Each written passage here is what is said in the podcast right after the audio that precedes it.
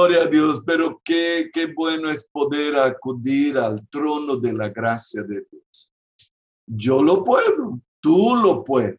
Podemos acercarnos a ese trono bendito. Hoy ah, quiero hacer un examen. a ver cuántos tipos de oración ya hemos visto. ¿Alguien puede responder ahí rapidito? ¿Cuántos tipos de oración? Siete. Así es, hermana Moira. Eso. Me acordé ahora de Azaf cuando yo pregunto cuántos años tiene. Ahí él usa los deditos.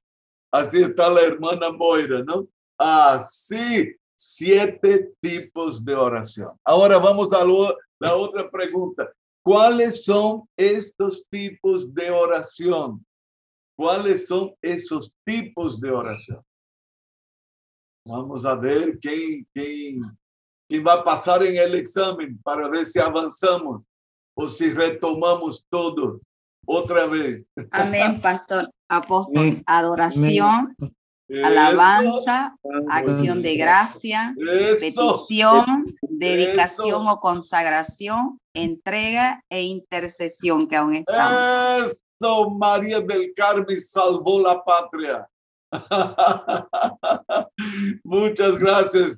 Ahora, esos tres, esos siete tipos de oración están organizados en tres niveles de oración. ¿Cuáles son esos tres niveles de oración en que nos acercamos a Dios? Vamos a ver. Eso, qué belleza. Gracias, Yesenia, Rey de Ceas, qué belleza. Muy bien, Anaí Jerez. Dios, nosotros y los otros. Qué bien, qué bien. Estoy feliz ahora, estoy feliz. Ha funcionado todo ese tiempo de la escuela de oración, pero hay más, hay más. Hoy quiero hablar acerca de las formas de oración. Porque todos esos tipos de oración que hemos estudiado hasta aquí pueden ser hechos en tres formas distintas. Wow, sí, yo puedo usar todos estos siete tipos de oración. Ah, ¿Se acuerda que Voy a pedir al hermano Marino. Marino va a estar viajando mañana a los Estados Unidos. Él ha sido fiel aquí oh, continuamente. No, no nos ha alargado un solo día. Hermano Marino, ¿puede usted leer para nosotros Efesios capítulo 6, versículo 18? Orando en todo, todo el tiempo, con toda oración y súplica en el Espíritu, y velando en ello con toda perseverancia y súplica por todos los santos. Ok, muchas gracias, Marino. Ahora, escuche, orando en todo tiempo. Todos estos siete tipos de oración que hemos visto son disposiciones de Dios para cuando enfrentemos las circunstancias distintas de nuestra vida, ¿verdad? Eh, por ejemplo, el hermano eh, Marino va a estar mañana viajando a los Estados Unidos. Del Señor es la tierra y su plenitud. El Señor está en los Estados Unidos y está aquí en Bolivia. El Señor está doquiera que vayamos e quando dois ou mais estão reunidos, aí sua presença se mostra patente e real para dirigir os negócios de nossa vida. Eu creio que a oração que, que Marino e sua esposa han hecho é muéstranos tu voluntad, porque Deus tiene su voluntad que es buena, agradable y perfecta para las decisiones que vayamos a tomar. Estamos aqui em Santa Cruz de la Sierra, a grande maioria. Pero, e se vou a cambiar de residência, que seja em la direção del Senhor. ¿Por qué? Porque no nos movemos por presión, nos movemos por dirección. El presidente de nuestra vida es el Espíritu Santo de Dios y no apenas el residente de nuestro corazón. Ahora, todas estas, todos estos tipos de oración, ¿no? Pueden ser hechos en tres formas distintas. Y voy a hablar aquí. La forma privada, la forma de concordancia con otra persona o más personas, o puede ser hecha colectivamente con el cuerpo de Cristo. Tres formas, la privada, la concordancia y la colectiva, la congregacional. Por ejemplo, nosotros venimos hace meses reunidos em unidade acá. Esta seria a congregacional, a coletiva. E por incrível que pareça, todavia não aprendimos a maneira de portar-nos aqui. Tranquilos, estamos aprendendo. Porque de repente estamos haciendo una forma de oración a través de, de la reunión online donde yo congrego gente de Argentina, de los Estados Unidos, de Chile, de España, de Brasil, hasta de Holanda ahora, ¿no? Y de varios lugares de Bolivia. Pero escuche, sabemos orar esta forma de oración, yo quiero decir que todavía necesitamos aprender mucho. Pero Dios en su gracia y en su bondad nos está permitiendo ampliar nuestro entendimiento. ¿Por qué? Porque mi pueblo perece por falta de conocimiento, mas el pueblo que conoce a su Dios se esforzará y actuará dice el profeta Daniel. Entonces, vamos a estas tres formas de oración. Y la primera de ellas es la forma privada. Por favor, Pastor Limber, si puede leer para nosotros Mateo 6, 6. Mas tú cuando ores, entra en tu aposento y cerrada la puerta, ora a tu Padre que está en secreto y tu Padre que ve en lo secreto te recompensará en público. Wow, wow. Ya tuvimos oportunidad de, de, hablar sobre este versículo cuando nosotros estuvimos eh, meditando sobre la oración, ¿no? Eh, Jesús enseñando a sus discípulos. Pero aquí vamos a intensificar ese aspecto. Es verdad que y aquí algo sumamente importante. Aprendimos sobre la palabra griega, creo que se acuerdan, ¿verdad? Tameion, tameion. Y tameion es la palabra griega que es traducida por aposento o en otras versiones por tu cuarto. Y tameion significa aquel lugar secreto dentro de la casa y cada casa tiene quizás no un lugar secreto, mas cada casa tiene un, un, un lugarcito secreto donde guardamos que los documentos, las joyas, la plata, ¿verdad? Algunos ponen debajo del colchón. Dice que es así que la hermana Margarita guarda su plata. Su colchón es un verdadero... wow. Entonces, cada casa, preste atención, piense en su casa.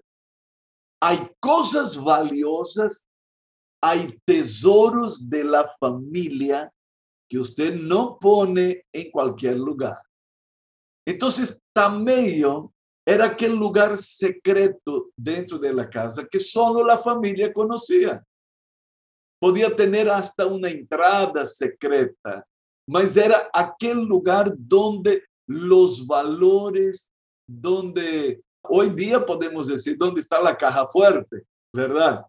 Pero em aquele entonces não havia uma caja fuerte, mas o princípio era o lugar secreto. E aí Jesus está usando esta palavra para dizer: há um lugar del tesouro.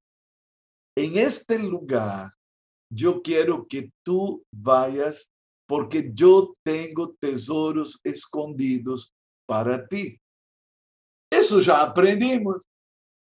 E eu não quero mais tocar este tema, mas eu quero falar acerca de la forma de oração, que é a forma de estar a solas, a puertas cerradas, ¿no?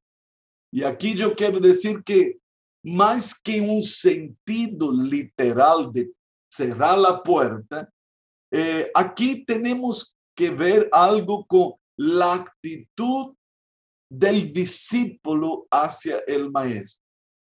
Cuando yo me separo para estar con él, donde yo me aparto de las obligaciones, aparto del bullicio y me concentro en estar solamente con Él. Ahora preste atención, no es verdad que podemos sentirnos solos en medio de una multitud. Y también podemos estar en medio de una multitud y estando solos en un cuarto. por ejemplo, a través de este medio, yo estoy solito en este cuarto. Pero de repente yo estoy con más de 571 personas. En el cuarto estoy solo y de repente estoy con una multitud. Pero hay personas que están con mucha gente sintiéndose sola, desamparada. Entonces, vamos, vamos a ver dónde el Señor quiere que llegamos. Escuche, es verdad que podemos tener un cuarto de oración. Después que salió aquella película, Cuarto de Guerra, ¿no? Mucha gente empezó a buscar un lugarcito en la casa y, y si podemos tener, aleluya, sería sería algo muy bueno. Pero de repente yo no tengo un espacio en mi casa donde separarme para estar con el Señor. Porque de repente la casa es, es pequeña para, para todo lo que tengamos que, que meter ahí en nuestra casa y, y, y, no hay un espacio porque hay los hijos y qué sé yo, y hay más gente, hay un familiar que vive ahí. Pero preste atención,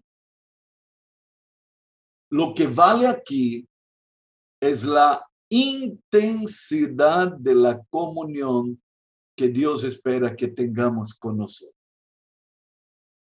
Escuche, ya vieron personas que dicen así, ¿puedo tener un tiempito con usted? ¿Puedo tener un tiempito? No, hay personas me gustaría tener un tiempito así con usted, apóstol, ¿no? Y de repente ese tiempito es un tiempango. Ellos están hablando de un tiempito, pero en la realidad, pero ¿qué está por detrás de este tiempito? Quiero su atención. Quiero un espaciozinho. Quiero ser importante para usted. Quiero que me, me, me separe un tiempo. Imagínese que Dios, el Todopoderoso, el Padre Celestial, está diciendo, ¿quién me dará un tiempito? ¿Se acuerdan de Jesús? Cuando estaba en su mayor necesidad, tuvo que lamentar que sus discípulos no pudieron estar con él ni tan solo una hora. Allí no era, no era un minuto, no era un tiempito, era de verdad la necesidad de tener una hora de ellos velando por el Señor Jesús. Ahora, esta oración privada ocurre entre nosotros y nuestro Dios, entre nosotros y nuestro Padre Celestial. Esta oración puede ser en voz audible o no. Porque si yo estoy a solas con el Señor y yo sé que antes que la palabra salga, Él ya conoce, entonces ni necesito muchas veces hablar en voz audible.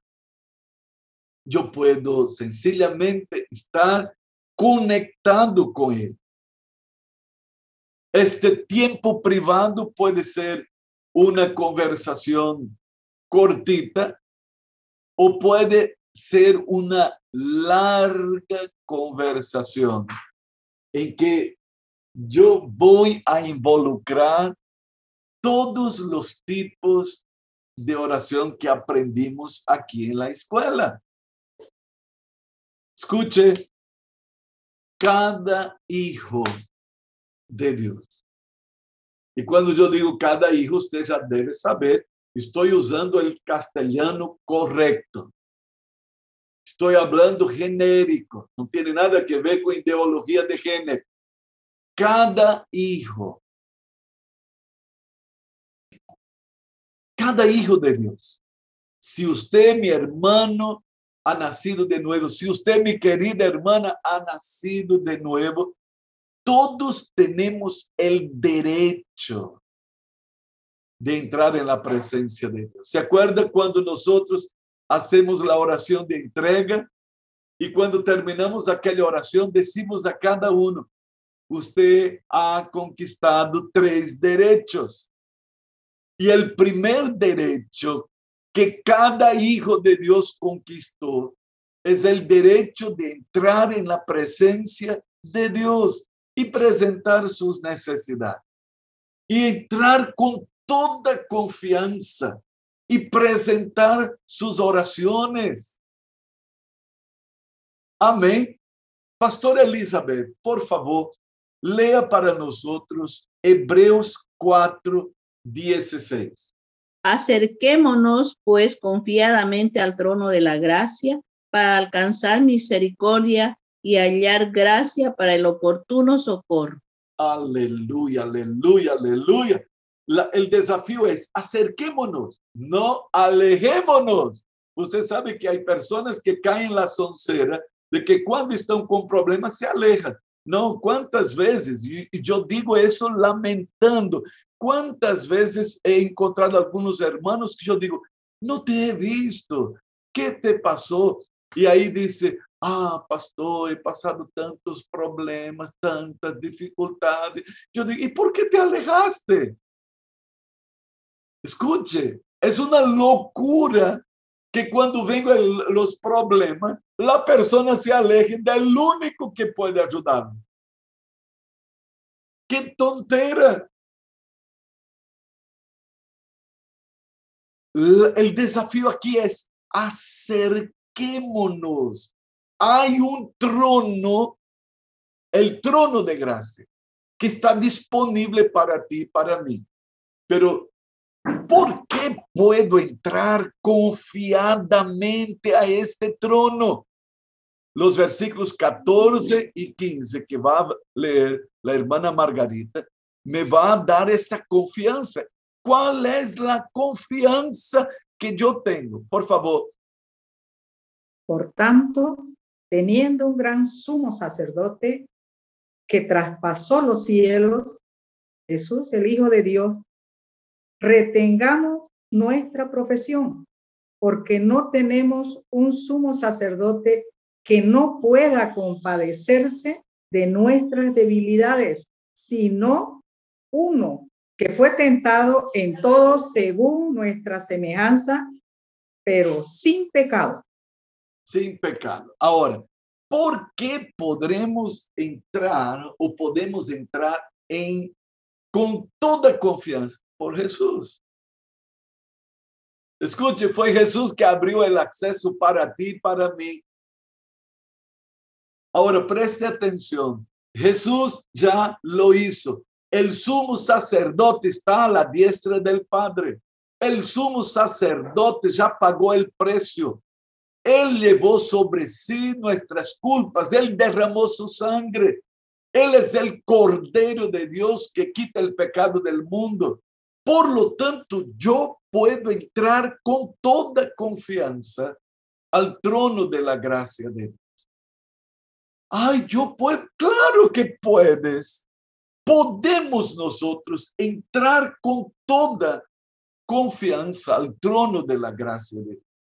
Es maravilloso pensar que esta forma de oración es un derecho mío que nos fue adquirido por Jesucristo en la cruz del Calvario. Él es el sumo sacerdote, él pagó el precio y él está a la diestra de Dios y ya aprendimos, intercede por nosotros. Imagínese que Dios está allá diciendo, estoy, Padre, estoy clamando que Alberto tome vergüenza en la cara y que se escarmiente y que puede. Él está clamando para que yo me acerque. Si no disfruto de todo lo que este versículo 16, misericordia, gracia y socorro oportuno, el problema no es de Dios. Hay mucha gente diciendo, Dios, porque el problema es mío. El problema es mío. El acceso está liberado. La puerta de entrada al trono de la gracia de Dios ya nos fue dado. Entonces podemos entrar con confianza al trono de la gracia de Dios. Wow, esa es la oración privada. Pero mañana hay un secretito que quiero compartir con ustedes. Roy, eh, vais a hablar con Carlito, hay algo que él va a pasar para ti, para que proyectemos acá. Voy a estar eh, trayendo una, un recurso muy importante. Además, va a estar en el boletín virtual de este final de semana y usted va a tener que adquirir su boletín virtual si va a querer practicar lo que nosotros vamos a compartir mañana. Son escenas del próximo capítulo.